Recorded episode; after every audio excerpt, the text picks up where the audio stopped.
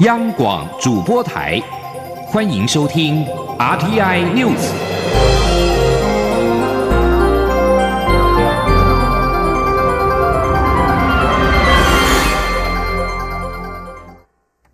各位好，我是主播王玉伟，欢迎收听这节央广主播台提供给您的 RTI News 新闻。首先带您关注。为了鼓励农渔民子女继续升学，行政院长苏贞昌今天在脸书上宣布，政府决定将农渔子女奖助学金调涨三成，同时也删除原本申请者必须具备一定学业成绩门槛的规定。农委会指出，这是农渔子女奖助学金自两千零四年施行以来首度大幅调涨。待公文流程跑完，预计将追溯至二零一八年第二学期，也就是现在这个学期。预估社会人数将增加五千至六千人左右。前天记者杨文军的采访报道。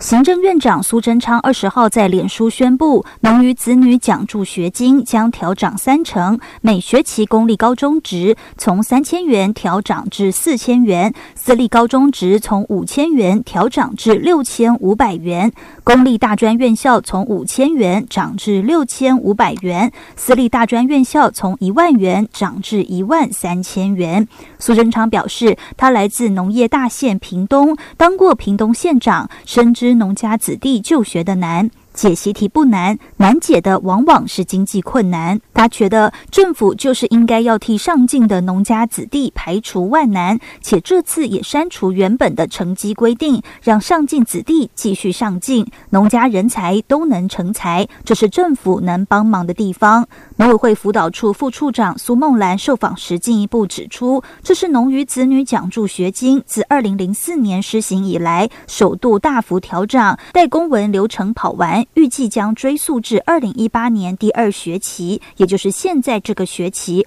后续会开放适用民众补申请，已申请的会直接给付新的金额。尽管适用对象扩大，但仍保留排付条款。苏梦兰说：“我们把这次就是把学业成绩的规定取消以后，然后呃保留原来有所谓的排付条款，就是呃父母的一个所得不超过一百一十四万元嘛，哈好。”年所得，那另外就是德性的成绩，好，这个我们也维持。那么预估大概可以有，呃，五百分之五左右，哈，百分之五以上的一个学那个人哈，可以来申请通过来受惠。苏梦兰指出，上一年度申请人数约九万五千人左右，预估新的办法会增加五千至六千人受惠。政府也预计每年新编列三亿元经费应应。中央广播电台记者杨文君台北采访报道：看天吃饭的农民确实相当辛苦，也面临气候变迁的影响。台湾国产草莓深受不少消费者的青睐，不过目前主力品种蜂香已经种植超过三十年，而且受到气候变迁影响，夏季育苗越来越不容易。农委会苗栗农业改良场历时六年，成功育种了草莓界的香奈儿恋香，由于对气候的适应力相当强，可以防止夏季种苗育种不利，对产业造成超过新台币两亿元的损失。预估农民如果投入种植，今年冬天消费者就有机会品尝到新的品种。前天记者陈立信宏的采访报道。台湾草莓主要种植面积集中于苗栗县，年产值超过十八亿，每年对于种苗的需求量达到两千五百万株。由于草莓种苗育苗期在夏季，但台湾近几年夏季高温骤雨，病虫害使得种苗育成不利。二零一六年时就因为种苗爆发缺口，导致产值损失超过新台币二点五亿。为了对抗气候变迁，农委会苗栗农业改良场经过六年育种，成功育成草莓。媒介的香奈儿恋香，由于对气候适应力强，且到产期末时果实还能维持大果，再加上糖度高，被农改厂视为是台湾草莓产业的救援品种，且也是台湾第一个在草莓之乡苗栗大湖所育成的品种。苗改厂厂长吕秀英说：“它的糖度很高，可以达到十六点五，糖酸比也不错。那更重要的是，枫香这个老品种呢，虽然消费者很喜欢。”可是因为气候变迁，夏季育苗越来越懒了，越来越不好种。那所以这个恋香呢，它的气候的适应力很强，它的走蔓的繁殖率跟它产量都比现在枫香还要高。所以以台湾现在来讲，要兼顾品质跟气象、气候的适应力，这个是一个梦幻的品种，也是目前台湾草莓产业的救援品种。由于恋香盛产期糖度可以达到最高十六度以上，是台湾目前国内量产草莓品种中糖度最高，且直追日本草莓萨摩乙女的十五度，Super Jumbo 的十五到十八度，被苗改厂认为相当具有竞争力。不过，由于外销还得考虑储存的问题，苗改厂也透露，目前正在积极育种可以外销的草莓品种，最快明年问世。中央广播电台记者陈林信宏报道。继续关注台湾民主发展的重要历史。郑南荣基金会与摄影家潘晓霞共同规划的一颗伟大而美好的种子摄影展，今天在郑南荣纪念馆开幕，以此纪念三十年前自焚的郑南荣与詹义化。希望透过这些影像，告诉台湾人，自由与民主是有人用宝贵生命冲撞威权而换来的。前天记者王兆坤的采访报道。郑南荣基金会推出“自由之路”艺术节，重点节目是一颗伟大而美好的种子摄影展。主办单位表示，展览以充满故事性的照片，展现那个时代悲痛的台湾历史，也希望引发观赏者思考人权、正义与国格在台湾的发展。潘晓霞表示，郑南荣自焚时，他在蓝屿营野部落拍摄飞鱼记，看了电视新闻才得知此事。如今在郑南荣纪念馆举办摄影展，表达当年未能传达的敬意。他说：“看到这条新闻，啊，我就甲我的男士朋友来讲，这是我一个接重大的一个好品出来。”主办单位表示，摄影展还独家露出潘晓霞拍摄的郑南荣日常模样，以及1989年5月郑南荣出殡时自焚的詹艺画画面。观赏者只要走进展场，就仿佛回到前辈们突破禁忌的年代。中央广播电台记者王兆坤台北采访报道：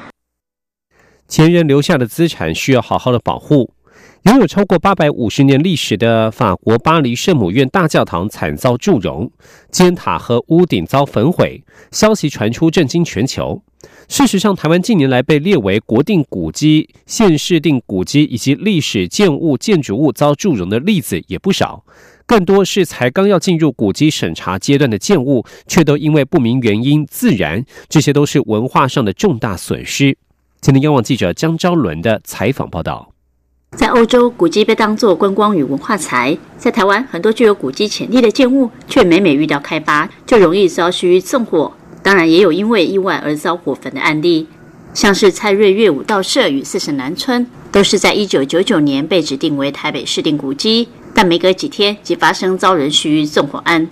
两千零五年，台北市西北院寺树兴会馆在进入古迹鉴定程序后不久，也发生人为纵火。两千零六年四月，彰化国定古迹元清观大火毁损。两千零七年，台北市历史建筑草山行馆惨遭火焚，都是经过一番修复才浴火重生。另外，台北著名地标圆山大饭店也曾在一九九五年因为施工不慎酿致火灾。迫使圆山大饭店进行全面性整修工程，一九九八年完工后才重新开幕。板桥林本园邸来清阁，也就是知名板桥林家花园，以及台北市定古迹济州安，也都曾遭大火烧毁，如今都已风华再现，成为知名观光地标。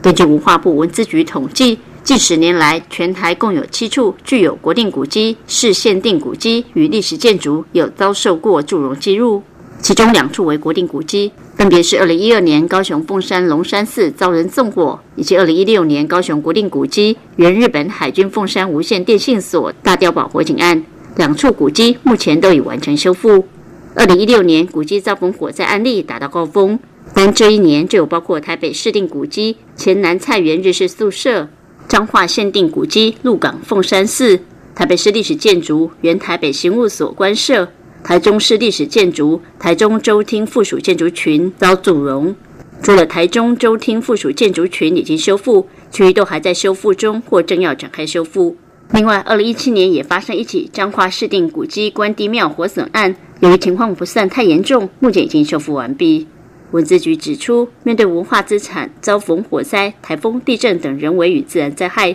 文化部已有一套有形文化资产防灾守护方案。从建制防灾整备机制、推动防灾科技整合与深化文资守护网络等三面向着手，全面提升文化资产防灾能力。依照文字法规定，凡是具有古迹身份的建物遭火烧或毁损，都必须依原来工法材料修复。每年文资局也会要求古迹所属管理单位进行消防演习，每个月也会派人检视相关防火与监视设备，就是希望将火灾发生的几率降到最低。文资局古迹聚落组组长张友创说。我们有分区的服务团队，每个月至少去国定古迹一次，然后就会去看看他们相关的，呃，比如说一些呃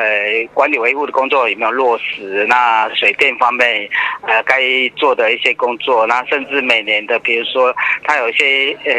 机电消防，啊有没有呃去测试，然后定期的去做消防演练等等哈，这一部分我们都会。每每一年都有一些，这是基基本的一个工作。当国际正为损失巴黎圣母院而遗憾不舍时，国人或许更应该醒思：为何台湾古迹遭火焚毁的几率特别高？我们要如何做才能维护文化资产价值永续保存？中国电台记者张昭伦台北项目报道。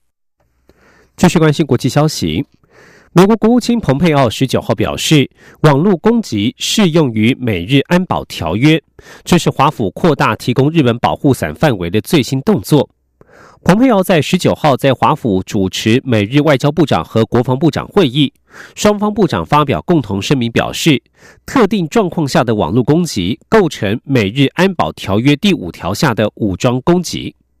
美日安保条约第五条载明，对日本领土的攻击将引发美国的行动。美国依据第二次世界大战后的条约，对于被剥夺拥有军队权力的日本提供安全保障。日本官员对于网络攻击日益忧心，特别是来自中国和北韩的网络攻击，比任何传统军事行动更构成立即性的威胁。即将将内转到美国政坛。美国数家媒体十九号报道，前美国副总统拜登将在下周宣布竞选总统，可能在二零二零挑战总统川普的众多民主党参选人中位于领先的地位。这位七十六岁的德拉瓦州联邦参议员，因为哀悼儿子癌症过世，而在二零一六年总统大选缺席。这一次，他的参选只差正式宣布。在十六号出炉的一项民调当中，询问受访者在民主党初选当中偏好何人，拜登以百分之三十一的支持率获得领先，紧追其后的是桑德斯。在最近几天的其他民调当中，拜登也都居于领先地位。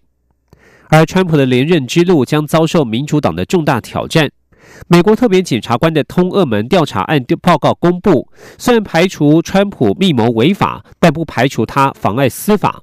民主党联邦参议员华伦在十九号提出要求弹劾川普，成为第一位预请联邦众议院展开弹劾程序的总统候选人。委内瑞拉反对派领袖瓜伊多在十九号号召进行史上最大规模的示威，借以施压马杜洛总统下台。